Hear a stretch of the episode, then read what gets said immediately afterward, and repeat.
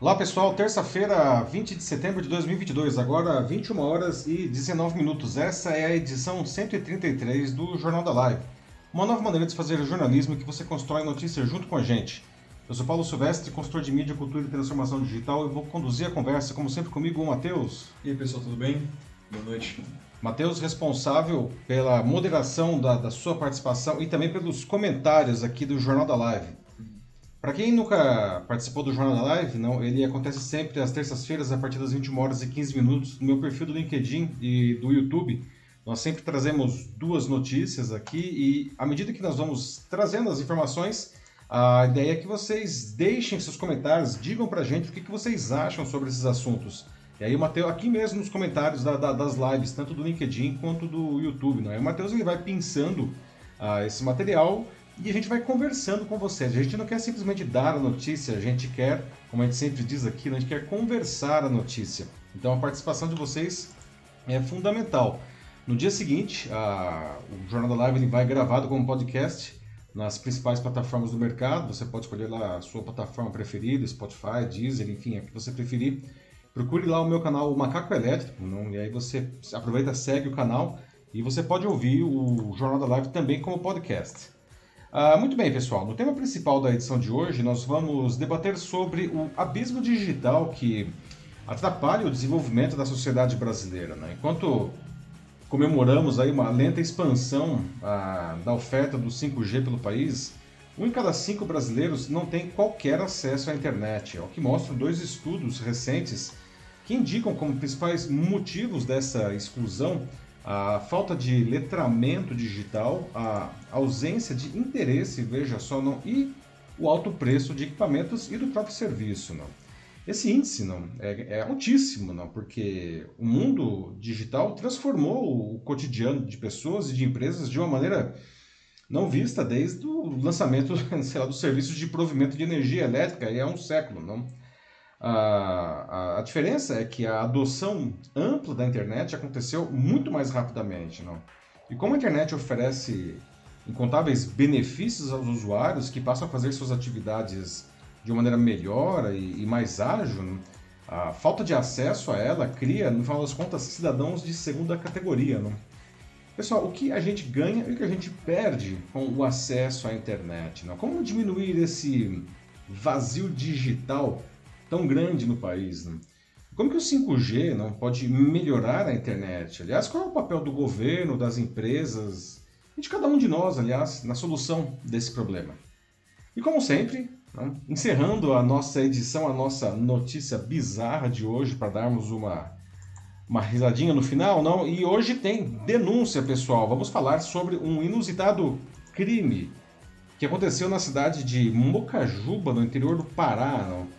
Um cachorro, um cachorro mesmo, né, de quatro patas, né, furtou a comida que o motoboy estava entregando a um cliente. Né, e a vítima nem percebeu o acontecido. Né, e o caso continua sem solução. Mas temos aqui imagens de câmeras de segurança que vão mostrar tudo o que aconteceu. Né.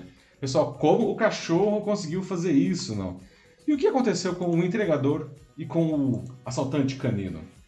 Bom, agora sim, então vamos começar aqui não, a, a, nossa, os debates aqui da nossa edição a 133 do Jornal da Live. Como já foi adiantado, né, hoje nós vamos começar falando sobre uma perversa né, e preocupante faceta da desigualdade social no Brasil que apareceu com mais força durante a pandemia, né, que é o abismo digital entre os mais ricos e os mais pobres. Não?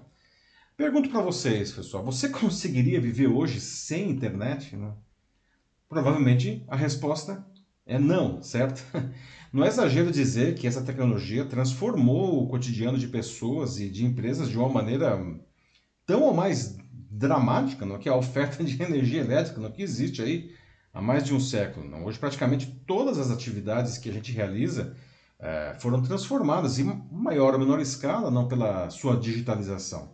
Então, com isso, a gente ganha incríveis novas habilidades não, a, e, e, e, a gente age não, de uma maneira mais rápida, mais eficiente. Não. Segmentos da economia inteiros não foram criados a partir dela, só se pensar nos serviços que você usa no seu celular, de coisas que simplesmente não existiam antes disso. Não.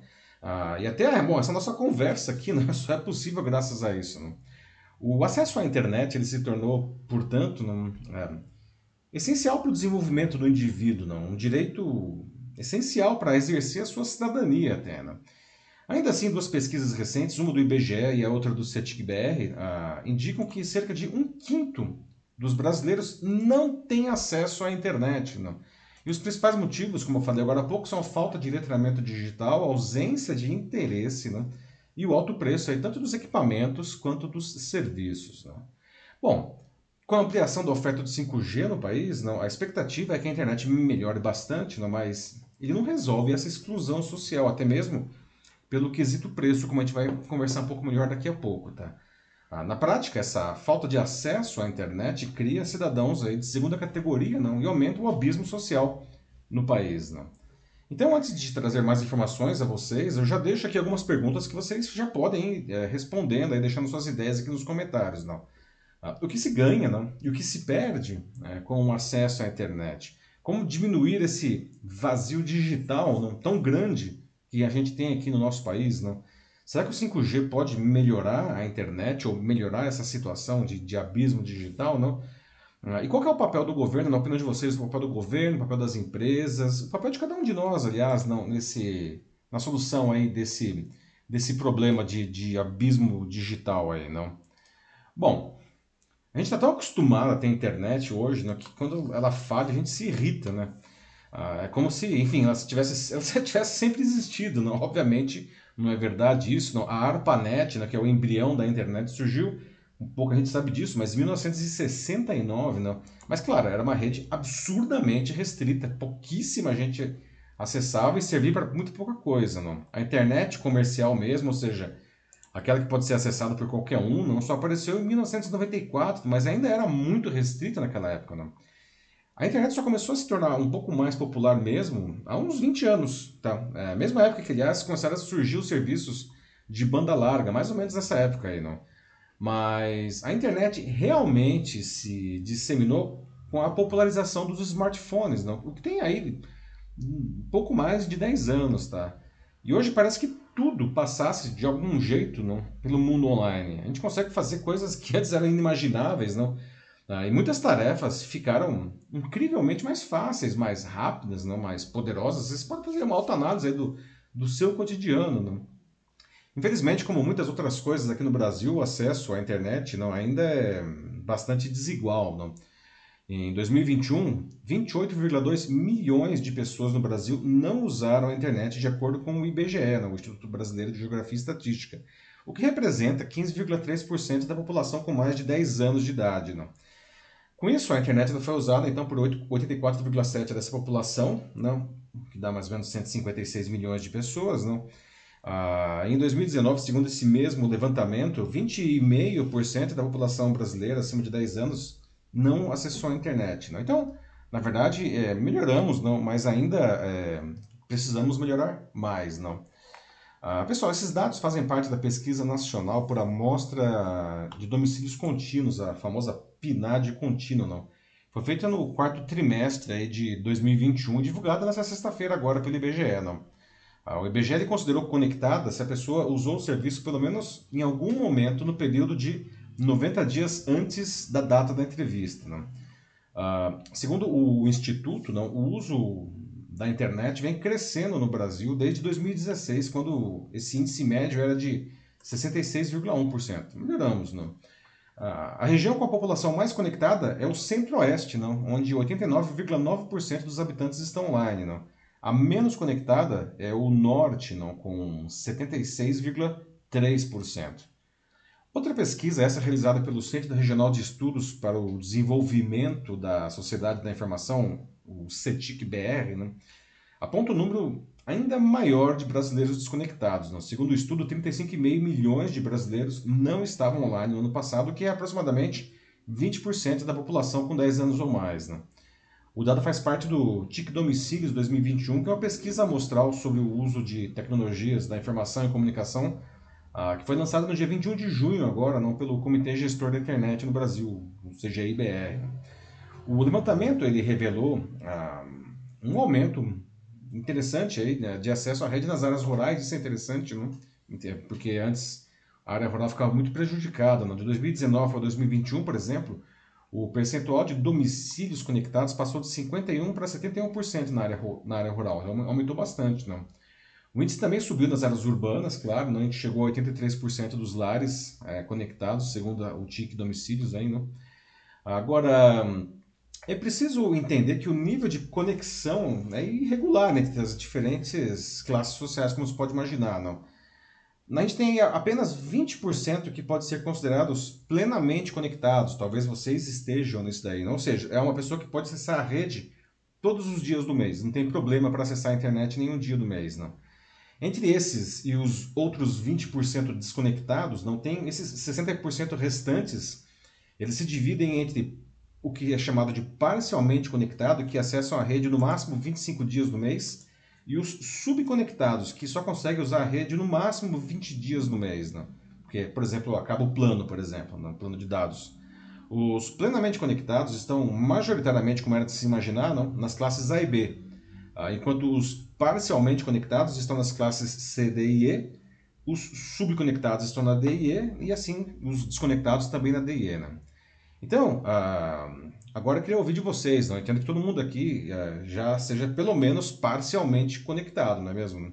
Ou alguém aqui ficou impossibilitado de usar a internet em algum dia do mês passado, por exemplo, por um problema de equipamento ou porque o plano de dados acabou. Não? Aliás, onde vocês usam a internet, não? Ou, ou em quais lugares vocês acessam? Qual o dispositivo que vocês usam para acessar computador, enfim, celular, ou o que, que é, não? E, e para que vocês acessam a internet, né? Então vamos lá. E aí, Matheus, o que o pessoal está dizendo aí? Então, a gente tem aqui um comentário bem bacana que veio do Alcino Rodrigues, que ele é, é técnico, técnico de telecomunicações, então ele é alguém que trabalha na área. Ótimo. E fala justamente sobre como falta, é, de fato, muito investimento, né? Que tem é, muita gente que simplesmente não tem é, condições de ter esses equipamentos 5G, né? Ter essa tecnologia porque eles são muito, muito caros, né? Assim, uhum. Sem falar na questão da, da instalação também, é, acaba sendo muito, muito complicado nesse sentido também mesmo, o Alcino coloca. Pois é, Alcino, aliás, né, não, nem só 5G, né? A gente vai falar um pouco mais detalhadamente de 5G logo na sequência, não? Mas você pode pensar que uh, hoje no Brasil a gente está aí comemorando né, a chegada do 5G nas capitais e tal, mas tem muitos lugares do Brasil que não tem nem o 4G até hoje, não. Por falta de infraestrutura, majoritariamente, não. Agora, é claro, não tudo vai ficando mais caro. A gente precisa encontrar maneiras aí, não, de, uh, como posso dizer, de democratizar o acesso, não só ao 5G, mas à internet como um todo, não. Um excelente comentário aí do nosso amigo Alcino. É, vamos ver. Aí também a gente tem a, a, Ana Muniz, que fala da questão da, da idade, né? Tem certas pessoas já que é, já, enfim, têm uma certa idade e elas não conseguem acompanhar as mudanças do mundo digital. Então, se refere aqui a pessoas mais, é, já mais idosas, assim, uhum. ficam muito por fora da, das novas oportunidades, ou se, se, se, sentem sobrecarregadas com tudo isso, com todas as mudanças. Pois é, Ana, que nossa amiga que nos acompanha sempre diretamente de Portugal, aí, a despeito do fuso horário, não? É, obrigado novamente pelo comentário. E é verdade, né, Ana? A gente estava falando aqui das diferenças de acesso pelas classes sociais, mas ah, as faixas etárias também ah, são ah, elementos determinantes no acesso e ao domínio da tecnologia. Não? Segundo a pesquisa da PNAD contínua, não, a faixa que está mais conectada é, como era de se imaginar, não, entre 25 e 35 anos, que são os chamados jovens adultos, não, ah, que é um pessoal que é novo ainda, não, e, e, tem, e tem pleno acesso econômico, não. É, muito mais, por exemplo, que um adolescente que ainda não tem independência econômica, não. E mais que as pessoas mais velhas aí que não têm um, muito traquejo com a tecnologia, talvez, ou não veja tanta necessidade, não. Que, aliás, é uma das coisas apontadas pela pesquisa aí, não, de por que as pessoas não acessam. Tem gente que simplesmente não vê interesse nisso daí, não. É, pois é. Aí eu tenho o, algumas pessoas falando sobre como elas utilizam o, a, a internet, né? Uhum. Então, tem, a, por exemplo, a Magali Bogusfal que fala sobre como ela está sempre 24 horas conectada e é sempre pelo celular ou também por um computador antigo que ela tem. E aí também ela tem também a Ana Muniz que fala de que ela está sempre também totalmente conectada e é sempre no PC, no tablet, no celular e, enfim, 24 horas também, igual. A Ana, todas as telas pelo jeito aí, né? Magali é. também, né? Aliás, eu estava ouvindo o seu comentário aí, Magali, estava lembrando que quando, enfim, tô, eu estou online há, desde 1987, trabalho com isso desde 1995, mas antes do ano 2000, não, ou até mais ou menos essa, essa época, não, para você ficar online, você tinha que estar literalmente sentado na frente de um computador, porque inclusive tinha conexão de escada, de modem, tudo, telefone, não.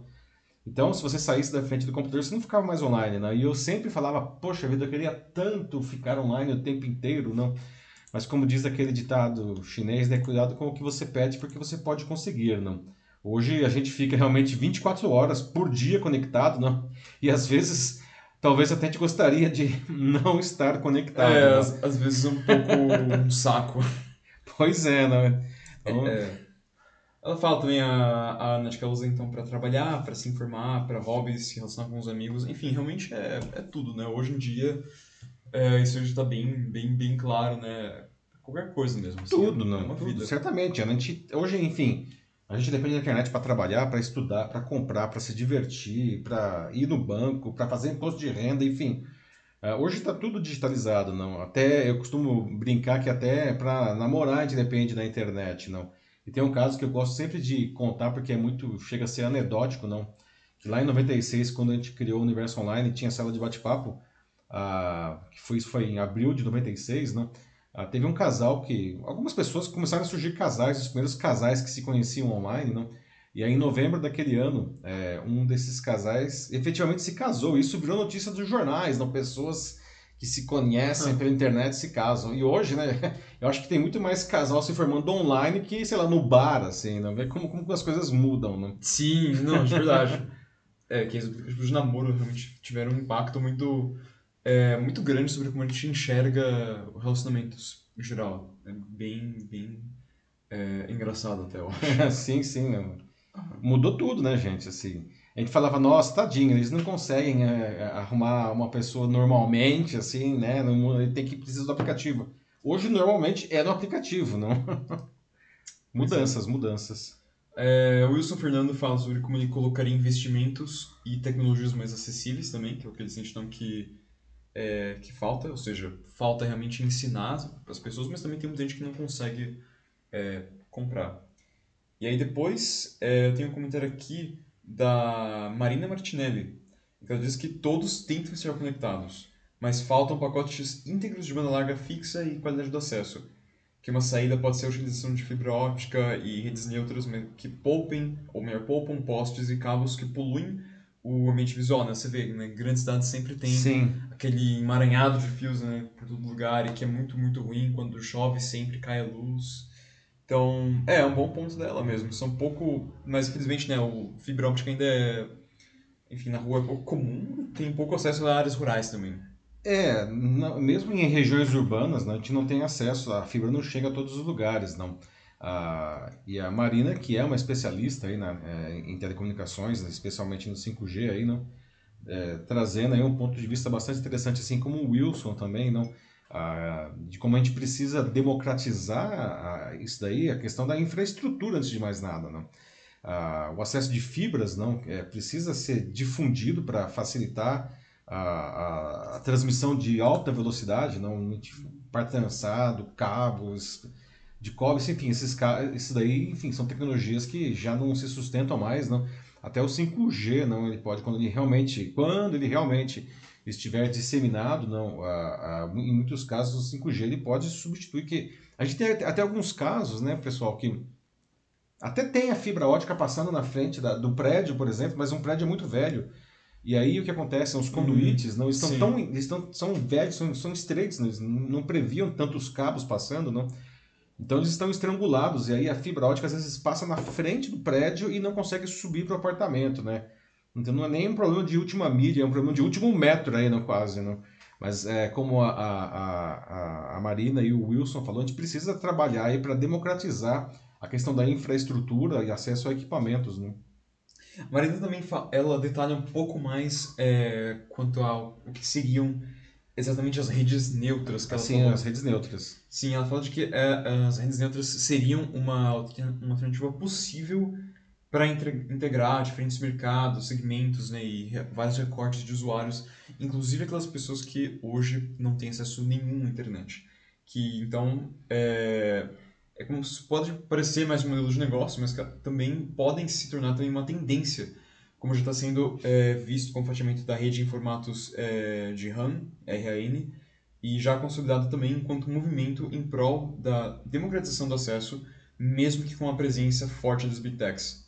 Então, Pois é, excelente aí, mais um excelente comentário da Marina, não? Ah, e aí, não sei, Marina, você pode até também trazer depois pra gente aí, não, qual que é o papel da, da legislação, né? Ou seja, é, porque as empresas de, de telecomunicação, será que elas têm interesse em fazer esse movimento ou elas preferem manter um modelo de negócios que elas atualmente praticam, não? Que pelo jeito funciona muito bem para elas, não? Ah, qual que é o papel aí, inclusive, dos legisladores aí, não? Porque quem é o responsável é, por promover, digamos assim, essa mudança, não? Será que se deixar simplesmente na mão das empresas, elas vão querer fazer isso daí, não? Mas que é um ponto excelente que você traz aí. Ó, falando na minha opinião, das grandes empresas, das big techs, eu acho que não. Porque enquanto estiver confortável, né, enquanto tiver lucro, eles não tem por que mudar, né? Justamente como tem até aquele ditado, né, de que você não, se não tá quebrado, então não precisa consertar. É, pois Aham. é, não. Pois é, né? Estão, as teles aí, não, e as big techs, elas estão relativamente confortáveis aí nesse cenário, não. É, só que a zona de conforto não é necessariamente uma coisa boa, às vezes até mesmo para elas, não. É, aí, ah, depois tem um comentário do Sandro Custódio no YouTube. Ele disse que ele tá atualmente conectado em cinco dispositivos simultaneamente. Tá? Ô, louco, Bastante Sandro? coisa. Nossa senhora aí, o Sandro aí, que nosso amigo de tecnológico aí do Rio Grande do Sul, demonstrando aí algo que, aliás, a gente vai falar daqui a pouco, não? a quantidade de telas, não? E quais são as telas é, por onde as pessoas se conectam hoje, não? Tivemos, inclusive, em 2021, uma mudança ah, interessantíssima isso daí, mas enfim, daqui a pouco a gente fala sobre qual que é essa mudança das telas aí, né? O fato é que a gente está um fenômeno que a gente tinha, que era já de alguns anos, a chamada segunda tela, então você está na frente do computador, você está na frente da TV, você tem sempre na mão um celular ou, ou um tablet, não? Ah, que funciona como uma tela auxiliar, não? ou para você fazer outras tarefas ou ampliar até a tarefa da tela principal. Não? E hoje a gente tem aí múltiplas telas. Não? Ah, e depois eu tenho aqui um último comentário antes da gente seguir em frente, que é do Uhum. Alexandre Renal Guimarães. Ele diz que a implantação e a capilaridade do sem-fio, você então fala do 5G e 4G, ele coloca aqui entre parênteses, é muito mais rápido e fácil de chegar nos locais que não têm acesso à internet do que as redes de fibra. Esse é um bom ponto, Alexandre. Não, aí, é claro, a gente precisa das antenas, que aliás é um problema que a gente está enfrentando hoje, ah, especificamente com o 5G, porque precisa de uma densidade, ou seja, precisa de muito mais antenas para cobrir uma, uma, uma mesma área que o 4G, porque, a- enfim, a frequência da onda do, do 5G é maior, então ela, ela degrada, ou seja, ela se perde muito rapidamente. Você precisa colocar mais antenas, não? E nós temos até um problema de legislação municipal né, sobre como colocar as antenas. Não? E não precisa ser só em torre, as antenas de 5G elas são menores, não? elas podem ficar no mobiliário urbano, como banca de jornal, até semáforo, não são antenas pequenas, não. A gente precisa de muito mais antenas, mas vencido esse desafio não, das antenas, é, como você coloca, é verdade, não. A gente, com, a gente teria aí o 5G ah, ocupando aí um espaço não, que, que talvez a, a fibra não, tem, não esteja é, ocupando direito hoje. Seguimos adiante, Matheus? Vamos lá. Vamos lá, pessoal. Trazendo aqui mais informações, é, é, aliás, sobre essa história, não de por quê, o que, que as pessoas fazem na internet, não. A pesquisa do a PNAD contínua agora do IBGE, não, ela identificou que as chamadas de voz e de vídeo hoje são a principal finalidade do uso da internet no Brasil, não, com 95,7% das pessoas dizendo que elas usam a internet para fazer chamada de, de voz e de, e de vídeo, não? Enviar uh, ou receber mensagens de texto, voz e imagens, não leia-se WhatsApp principalmente, não? Vem logo depois, 94,9% das pessoas usam a internet para isso daí, não? Seguido por assistir vídeos, não? Inclusive é, séries e filmes, e aí entre o streaming, não? Netflix, Amazon, Disney Plus, etc, não? 89,1% dos brasileiros já usam a internet para isso daí, não? E veja só, não, quem aparece aí entre os principais motivos, eles resistem, que são os e-mails, não?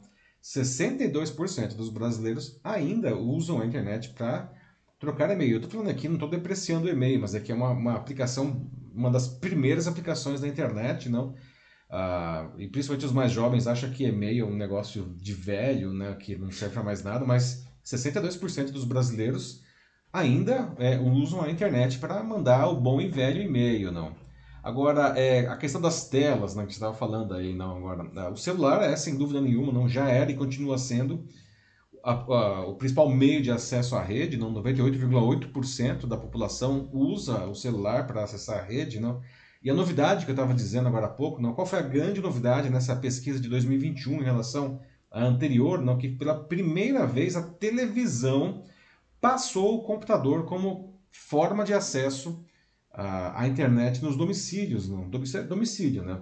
45,1% dos domicílios usam a telona aí para acessar a, a, internet contra 41,9% do computador. Aliás, segundo a mesma PNAD contínua, isso já não é de hoje, já tem muitos anos, não?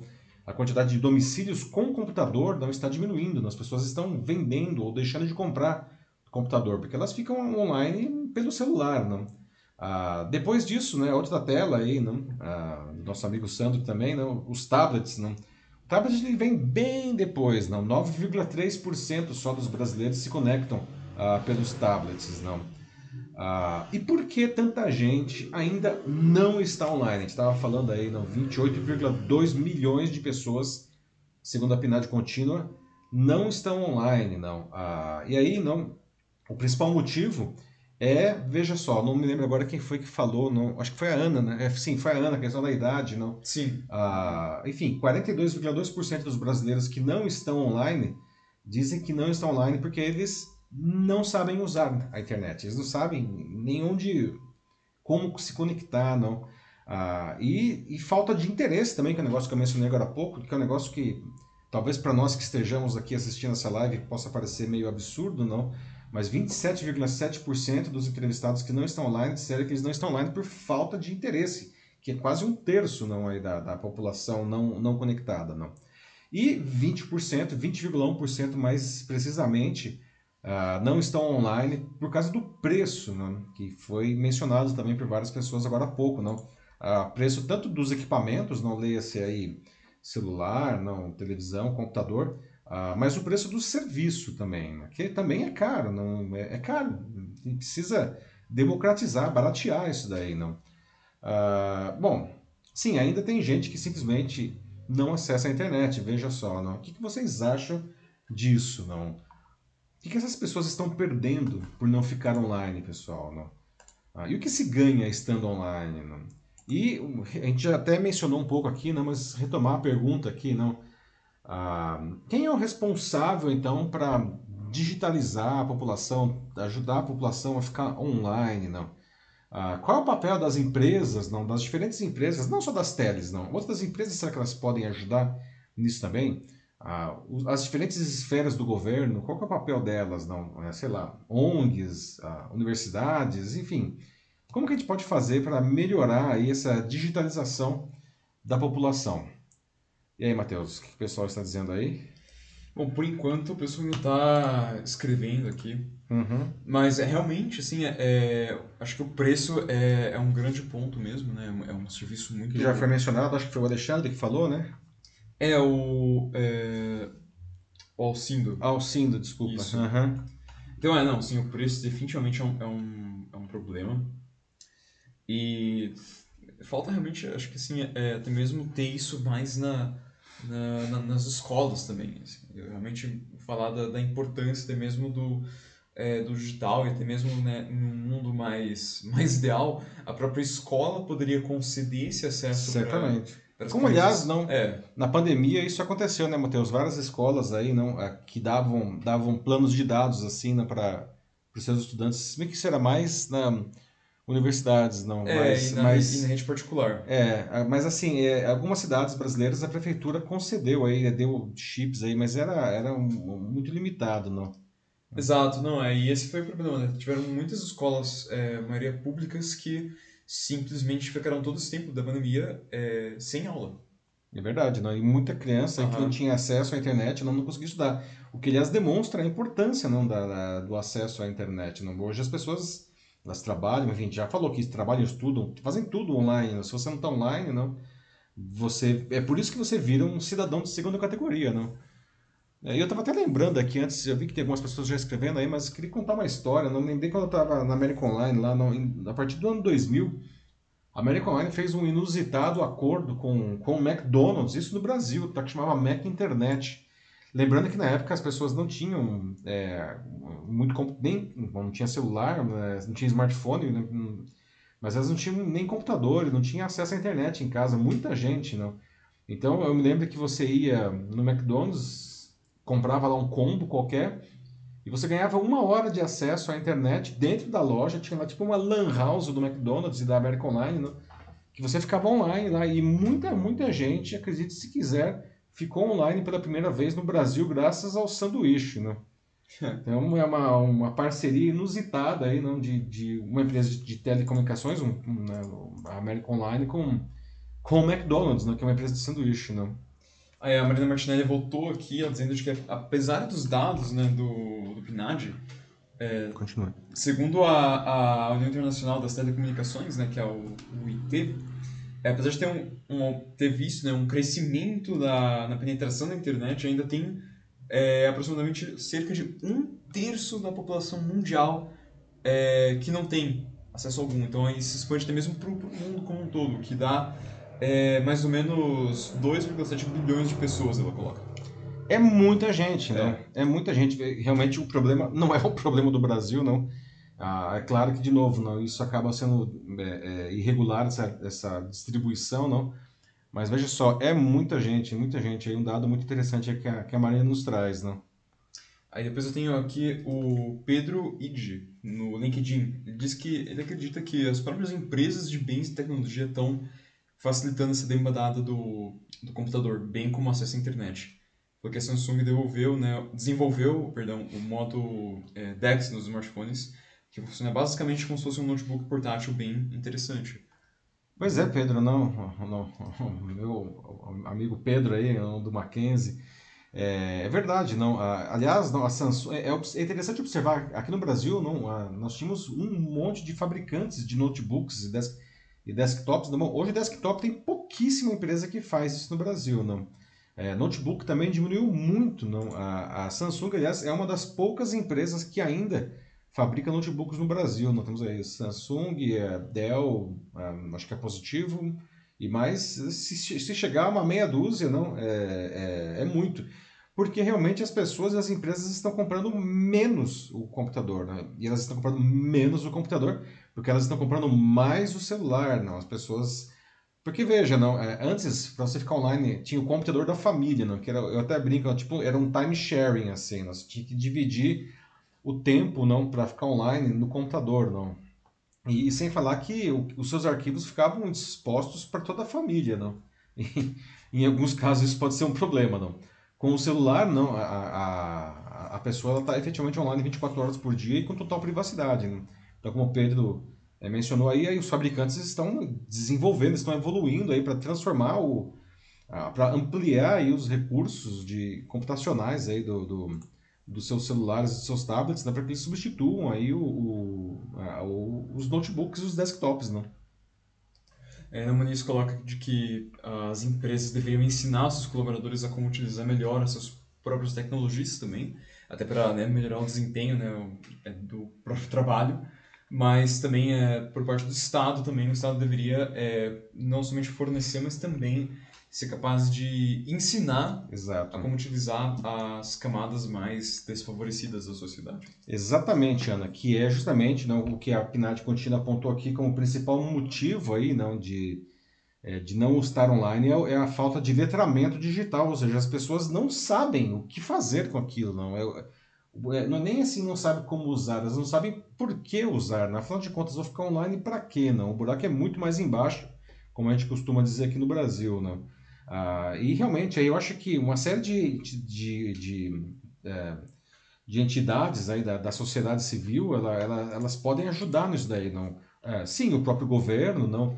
é, inclusive a partir das escolas, não, as universidades, ONGs, enfim, empresas em geral, elas precisam educar o cidadão para que ele entenda não, ah, quais as vantagens que ele tem, e são muitas, não, de se estar online. Realmente essas pessoas elas perdem demais não, ah, por não estar online pelo simples fato de que elas não têm esse letramento digital. Não. É preciso que exista aí um, um mutirão não, para que os diferentes atores da sociedade civil ajudem também nesse processo de educação uh, da população, uma educação digital. Né? O Alcindo Rodrigues também fala sobre o governo, né, sobre como poderiam ter descontos, inclusive, é, nos impostos para empresas de telecomunicações que participassem de programas com escolas que fornecessem 5G é, para os alunos.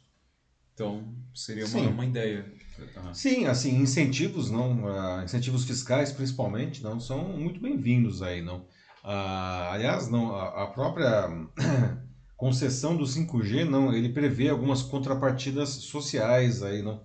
A, a, a licitação ela já previa isso daí, não. A, quando as empresas quiserem participar do leilão das frequências aqui do Brasil, não, elas têm contrapartidas sociais que elas precisam dar, não. Mas talvez pudesse ser além do que do que está é, sendo colocado hoje. Enquanto é isso. Ok, seguimos adiante, hein? Isso. Uma última, última parte aqui do, das informações, pessoal. Né? Ah, a gente estava falando aqui, não, quem é o responsável, então, por ajudar a população a se digitalizar? Não, isso é um, uh, um desafio para os três níveis de governo também, não? Então, aí leia-se União, não, estados uh, e municípios, é, junto com o setor privado, sim, não? Uh, e as ONGs aí, não, para melhorar não, essa questão aí da, da democratização da internet. Não. Aliás, no início de junho, por unanimidade, o Senado, veja só, aprovou uma proposta de emenda à Constituição, né, uma PEC, que escreve a inclusão digital como um direito fundamental previsto no artigo 5 da Constituição. Aliás, um texto que foi apresentado aí pela uma candidata a presidente, é a Simone Tebet, ela que propôs esse texto aí, não? foi aprovado no Senado, agora vai para análise da Câmara dos Deputados. Não.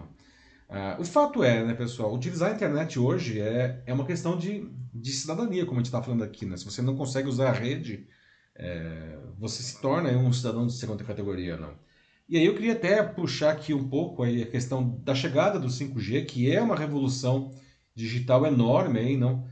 Está ah, chegando aí nas diferentes regiões do Brasil, um processo que ainda é muito lento, não? Ah, ah, poderia ser bem mais rápido do que do que está sendo, mas enfim, entenda aí as dificuldades, mas o fato é, é poderia ser mais rápido, tá? Ah, infelizmente, tá, o serviço ainda, quando tiver, quando chega o 5G, ele ainda é um produto restrito às camadas mais altas da população, como a gente está discutindo aqui, não? Ou para as empresas mais ricas, não? Ah, seja pelo alto custo do serviço, seja pelo alto custo do equipamento, não? ou simplesmente porque uh, o 5G ele acaba sendo oferecido primeiro, mesmo vamos supor, numa cidade como São Paulo, que já está com 5G, não, ele não está disponível em, em, toda a cidade, ele é disponível sempre primeiro nas partes mais ricas. Não. Vale lembrar, não, como falei agora há pouco, tem muita gente no Brasil que não tem acesso ainda nem ao 4G, porque não está sendo oferecido, tem, regiões do Brasil que não chega nem ao 4G, e a gente está falando aqui de 5G. Vale dizer que o 5G ele vai demorar até teoricamente, segundo o edital, não, é, pra, ele só vai chegar a 100% dos municípios brasileiros em 2030, né? Então tem um chão aí, né?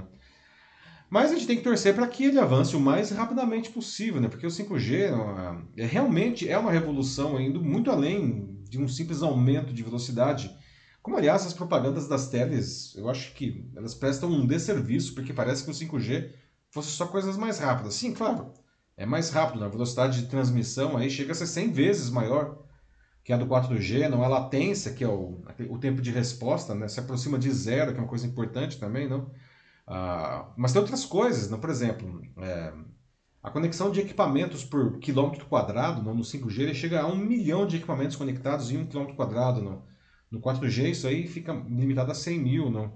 Então não é só uma evolução do 4G, né? tanto que esses avanços que o 5G vai trazer não pode uh, revolucionar tecnologicamente o cotidiano das pessoas e das empresas, permitindo aí o, o surgimento não, de, de, de, serviços incríveis, não, que hoje não estão disponíveis ou são preços proibitivos, não, como carro autônomo, que precisa ter uma conexão rápida e a latência zero, não? Que tem que tomar decisões em tempo real. A indústria 4.0 vai finalmente desabrochar. Um, telemedicina de ponta, não, coisa que o pessoal sempre fala, quando fala telemedicina de ponta, não é fazer vídeo chamada com o médico, é fazer a cirurgia, o médico no outro continente, operando a pessoa por um robô à distância, não, e muitas outras coisas aí, não. Mas, como a gente já falou que várias pessoas trouxeram corretamente, não, tudo isso precisa ser democratizado, não, é, sob o risco de aumentar ainda mais esse, esse gigantesco abismo digital que a gente está vendo na sociedade brasileira. Né? Temos aí 20% da população sem acesso nenhum à internet. Né? Então, como democratizar isso? O que, que vocês acham, pessoal? Então, aqui, último bloco de perguntas aqui. Eu queria uma pergunta, basicamente. Né? O que a gente deve fazer para democratizar não apenas o 5G, mas o acesso à internet no Brasil? Não? Atingindo as diferentes regiões, cidades, classes sociais. Não? que pessoal está trazendo aí, Matheus? Começar aqui com um comentário da Marina Martinelli que ela fez assim logo após a gente é, passar para o próximo bloco, mas que se aplica ainda a esse agora. Uhum. Ela fala sobre uma reformulação do Plano Nacional de Banda Larga.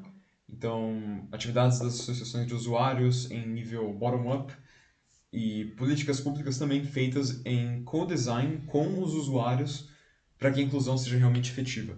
E que o 5G, assim, ele ser é, mais bem disseminado, ele depende dessas, dessas iniciativas mesmo. Exato, né? E assim, uh, gente, né, o interesse também é nosso, não? Então, uh, uh, os usuários, não, é, organizados em entidades ou, enfim, usando aí os recursos do mercado, não, eles devem pressionar isso daí, não?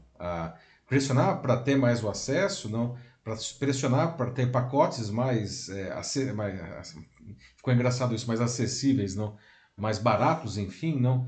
Ah, os usuários eles não devem eh, aceitar passivamente, não vão esperar um dia, talvez esse negócio vai chegar. Não, nós temos que tomar uma posição eh, ativa aí nesse processo, como a Marina muito bem coloca aí, não?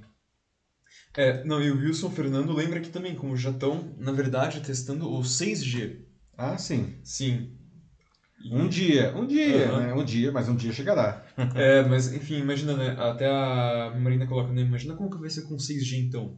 Porque o 5G já tá essa situação de agora, né? Então o 6G, quando isso acontecer, né? Seja lá quando isso for, né? Mas é, eu estaria, tipo, não é tanto tempo assim, porque então, hoje as então, coisas é, tão rápido, né? É que são coisas, não é, não é simplesmente uma questão tecnológica, né? É, tem questões é, é, de legislação, nesse caso aí das dificuldades do 5G, por exemplo, não ah, muitas cidades já poderiam aí talvez é, estar com o 5G rodando não, e, e, e, não roda, não é porque as teles não, não, não querem oferecer o serviço, mas é porque na legislação dos municípios não, não, que regula, por exemplo, a disposição, a instalação de antenas é tão ultrapassada ah, que, ele, que, que não é possível colocar a quantidade de antenas, antenas necessárias para o 5G. Então veja, não, é, é, é uma legislação né, de ocupação urbana, não, que não tem lá muita coisa tecnológica, não, mas que atravanca a chegada do 5G porque né, não as empresas de telecomunicações querem colocar as antenas e a, a legislação não está disponível ainda. Não. Um problema sério isso daí. Não. Sim.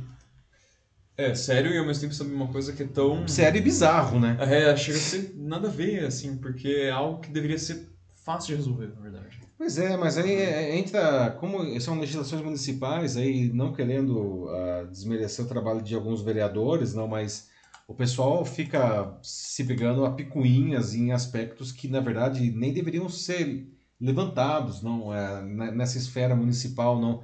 Como, por exemplo, ah, mas o 5G provoca câncer. Essa questão Nossa, não é uma questão municipal. É, não, mas os vereadores eles ficam se degladiando em torno desses temas, não? e atrasando não, a, a, votação do que realmente eles precisam votar, não.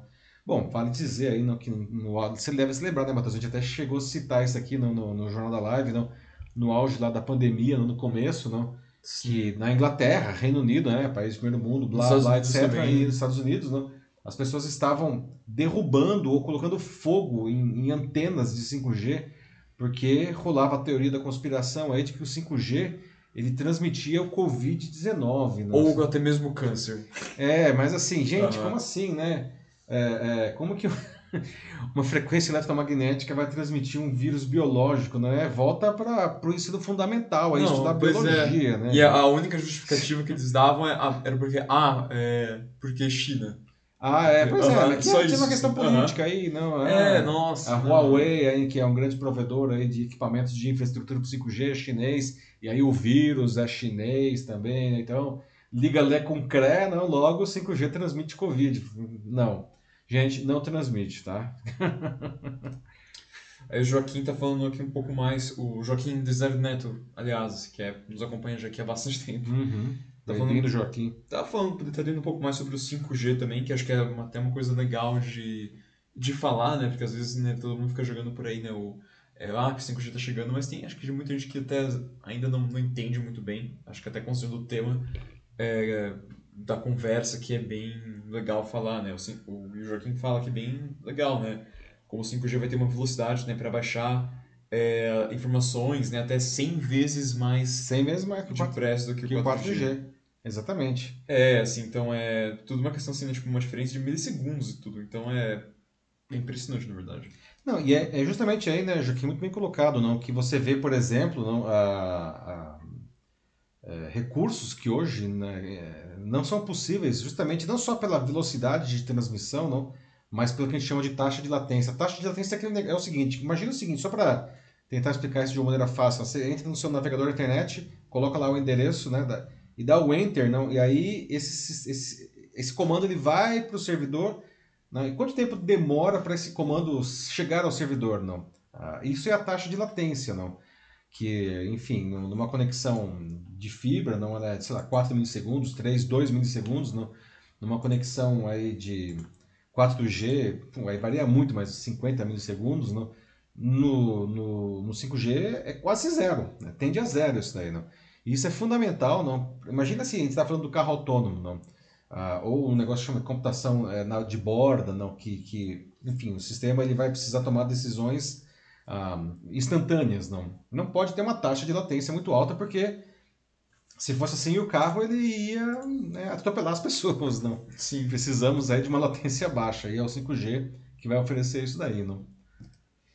Bom, dito isso, é... Chegamos ao final desse, do assunto da, das, da internet. Isso aí. Muito bem, pessoal. Então, ó, muito obrigado. Nós não vamos embora, porque agora nós temos a nossa notícia bizarra. Não, muito obrigado aí pela participação de todos até agora aí.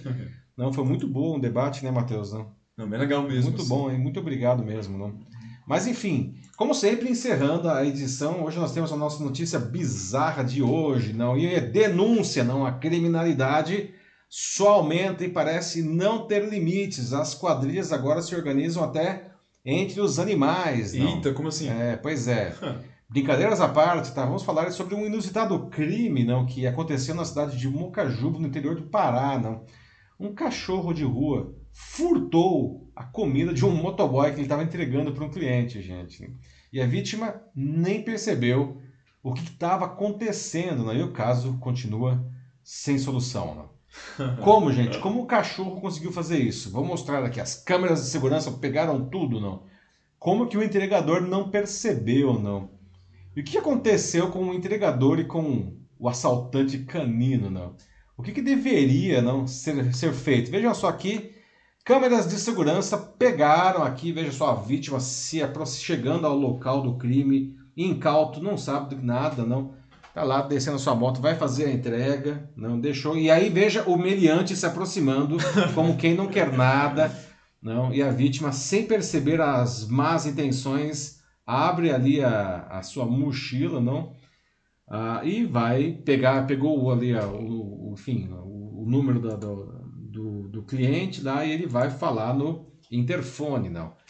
Veja só que enquanto ele está falando no interfone, o meliante se aproxima já e percebe que o lanche caiu no chão. Então ele, sem mais delongas, pega né, a comida e vai embora.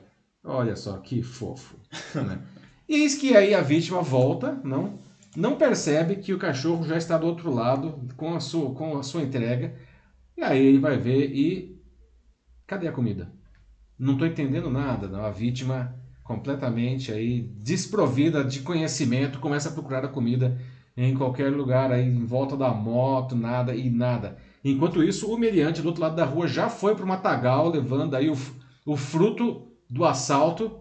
Não, provavelmente aí já está tirando a barriga da miséria, enquanto isso a vítima continua procurando onde está a comida. Será que eu vou tirar aqui a. vou tirar a caixa aqui da mochila? Não. E nada, não. Não encontra, não entendeu ainda o que está acontecendo, não. Não consegue ver nada aí, não. Veja a situação, a situação da vítima, né, pessoal?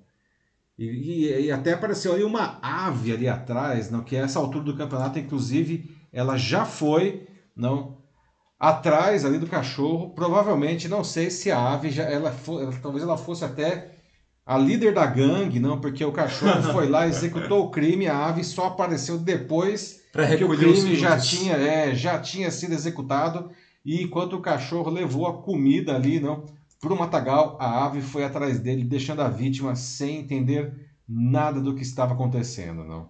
A vítima, pessoal, é, é o entregador, não é o Roseilson Melo, não, mais conhecido como Peixinho, né? Trabalha no restaurante Delícias de Francisca lá da região de Macaúba, no Pará, não. Ah, depois do vídeo do assalto, ele acabou viralizando no Instagram, né? Pelo menos, enfim, ele teve os seus cinco minutos de fama, mas na hora ele estava super preocupado, coitado. Né? Não, ele só ficava pensando, o que meu patrão vai falar? A comida sumiu, não, do nada, assim, né? O cachorro, por sua vez, além de tirar a barriga da miséria, também ficou famoso, ganhou até nome, não? Agora ele, se chama, é, ele é o famoso caramelo, não? O Roseilson, inclusive, encontrou o caramelo, até tirou foto com o seu algoz, aí colocou nas redes sociais, né? E veja só como são as coisas. Agora existe uma campanha nas redes sociais para que o caramelo ganhe um lar e deixe as ruas, não. Tem até um movimento para que o próprio Roseilson adote o caramelo, não. Veja só. O que, que, vocês acham dessa história, pessoal? Não? O, o caramelo, ele é culpado ou ele também é vítima de um sistema social injusto? O que deve acontecer com o caramelo? Não? Até o, o crime aparentemente será arquivado, não? Ah, e o Roseilson, não? Será que ele deveria adotar o caramelo? Não? Pessoal, vocês já tinham visto esse vídeo? Foi agora no dia 11 esse acontecimento aí. E aí, Matheus, as pessoas estão falando alguma coisa aí? Imagina as pessoas, né, ficando de cabeça para baixo, escutando só agora essa história de uma vítima de um assalto que possivelmente vai adotar o seu assaltante. Nossa, isso aí é uma espécie pra de síndrome de Estocolmo aí, diferente, não? não e é para tirá-lo das ruas, assim, é uma causa, por mais estranha, né, porque ele foi vítima, mas mesmo assim pois é uma é, causa... Um cachorro em estado de rua. De alguma, de alguma forma. Pois é, mas a Ana Muniz fala, é cachorro esperto, né, muito, muito low profile da parte dele. Não, e, e foi mesmo, né, você viu, ele... Ele até passou por ali, né? Sem. Ah, só como que não quer nada, né? É. Foi lá, viu que, viu que caiu a comida, ele foi lá, pegou e saiu. Sim, ele, ele foi na maior naturalidade, realmente. Maciota. Assim, né? Ali, assim, se misturando ao ambiente, realmente é só mais um cachorro, nada demais, né? O cara, óbvio, né? O Rosilson nem poderia suspeitar, né? Quem suspeita de um cachorro, afinal de contas? Não, e o Roseilson não viu, né? Quando ele voltou né, e que ele percebeu que o lanche não estava mais lá, ele nem percebeu que o cachorro ainda estava ali do outro lado da rua com a sacola, né? Depois que o cachorro ele foi ali para o matagal, e aí quando chegou aquele não sei se era um urubu, não sei que é uma ave meio grande preta, acho que não é muito grande para ser um urubu, mas enfim, ela chegou lá e foi atrás do cachorro, né? Pelo jeito, dois comeram ali, né? É. a Ana Muniz fala de que ela acha que o caramelo deveria sim ser adotado, de que a fome fala mais alta. Pois é, não. Pois é, não. Quem sabe, não. E o caramelo, no final das contas, ele é um cachorro fofinho lá, não, divertido. Tanto que o Roseilson foi lá, achou o caramelo, não, tirou fotos com ele, colocou nas redes sociais, não surgiu uma amizade do infortúnio aí, não? Aí a Ana fala, bom, a comida estava no chão mesmo, né? É, você poderia Será? argumentar achado não é roubado? Será que a gente pode dizer isso daí? Aí Pedro Ide pergunta: o que seria da humanidade sem as câmeras de vigilância? Olha, não sei, mas a gente dá muitas risadas graças a ela, né, Pedro? Né? Certamente as câmeras de vigilância flagraram aí, não? A ação do caramelo e deixando o Roseilson aí sem saber o que, que estava acontecendo, não? Mas devem ter sido alguns dos cinco piores minutos da vida dele, né? Um dos mais tensos. Gente, mas imagina, momento, né? a comida sumiu, né? E não tem ninguém ali, não. Você tinha, né? Que ele não imaginou que seria o cachorro, não. E não, e, né? e não é só comida, é literalmente o serviço do cara, assim, que de repente desapareceu sem traço algum. Não, e aí você vê, coitado do Roseus, que ele fica procurando, ele até tira ali a, a- a- o isopor de dentro da, da mochila, como Ah, se ele eventualmente fica- a comida fosse estar lá, mas nessas horas a gente Visivelmente desesperado. não nossa. sabe o que que é faz, não. Assim, eu, eu fico imaginando, né? Como, como será que foi depois, né? Porque o vídeo ele é cortado, mas é, quando o cliente chegou, né? Depois para atender a, a, a porta, e aí. Será que ele falou, né? Se o, se o cliente ele já tinha visto o vídeo e já atendeu a porta dando risada, né? E aliás, aposto que foi o cliente que colocou no, no- Instagram aí o vídeo, né? Verdade, verdade. Ah, mas assim, eu espero que o patrão do Roseilson aí não tenha ficado bravo com ele, né, gente? Foi uma situação totalmente inusitada aí, né? É, não, não tinha como saber. E o caramelo é tão bonitinho também, né? Mais uma É. vez, tá passando fome. É, depois vamos verificar aí se o Caramelo ele foi adotado ou, não, ou pelo, seja pelo Roseilson ou por qualquer outro aí, não. Eu não sei o que vai acontecer com aquela ave lá que também estava na cena do crime, não. Parecia que tava no esquema. E tinha também um outro. é, tinha um outro mo- motoboy que ficava passando na rua. É, Não lembro. assim, é um fator aí de Duas distração aí, não. Ah, será que era um outro envolvido na cena? Um terceiro participante? Ai, ai. Muito bom. É isso, Matheus? Ah, parece que sim. Tá bom. É isso. Muito bom, pessoal. Então estamos chegando aqui ao final da edição 133 do Jornal da Live, agora ah, 22 horas e 15 minutos, aí, praticamente uma hora aí de, de transmissão. Muito obrigado a todos que participaram. Não? Ah, lembrando que, enfim, às vezes a gente não consegue ver todos os comentários ao vivo, até por uma questão de tempo, não. Mas todos os comentários são lidos depois, né? Se você estiver vendo a, a versão gravada aqui do Jornal da Live, não. Pode comentar assim mesmo, no que vai ser lido. E muito obrigado a todos que comentaram e obrigado também àqueles que nos assistiram. Não? O Jornal da Live ele só acontece com a participação de vocês. A gente não quer dar a notícia, a gente quer conversar a notícia com vocês. Então, ótimo fim de semana, aliás, ótimo resto de semana né? e fim de semana. E a gente se vê de novo na terça que vem, a partir das 21 horas e 15 minutos, no LinkedIn e no YouTube, com a edição 134 do Jornal da Live. Um abraço para todos. Tchau, tchau. É isso então, gente. Muito obrigado pela participação mais uma vez. Um bom resto de semana. Compartilhem com os amigos, chamem para a próxima, venham também. E é isso aí. É, Bom resto de semana. E até. Boa noite.